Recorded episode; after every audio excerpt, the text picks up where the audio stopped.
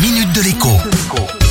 Bonjour à tous. Il n'y a pas à dire, parfois, la technologie nous complique la vie quand on doit saisir des tas de codes secrets, cocher des cases dans tous les sens, répondre à des questionnaires imbitables. Et puis parfois, eh bien, elle nous la simplifie. C'est ce qui se profile à l'horizon pour les achats avec votre carte bancaire.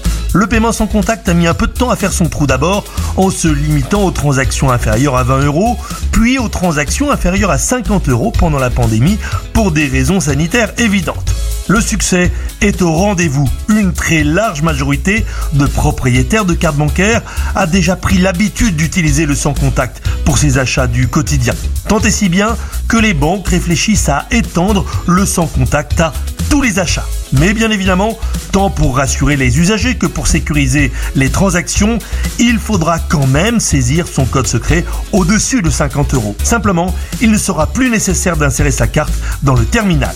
Cette nouvelle façon de payer ne va cependant pas arriver d'un seul coup d'un seul demain.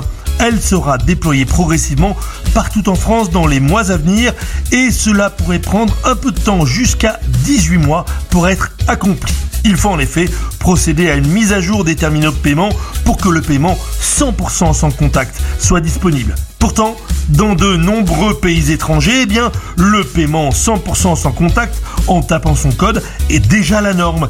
C'est dommage d'être ainsi en retard, alors que nous vivons, vous ne le savez peut-être pas, dans le pays qui a inventé la carte à puce. Merci donc à Roland Moreno, son papa, qui nous a quittés voici tout juste 10 ans. Bon week-end et à lundi. La minute de l'écho avec Jean-Baptiste Giraud sur radioscoop.com et application mobile Radioscoop.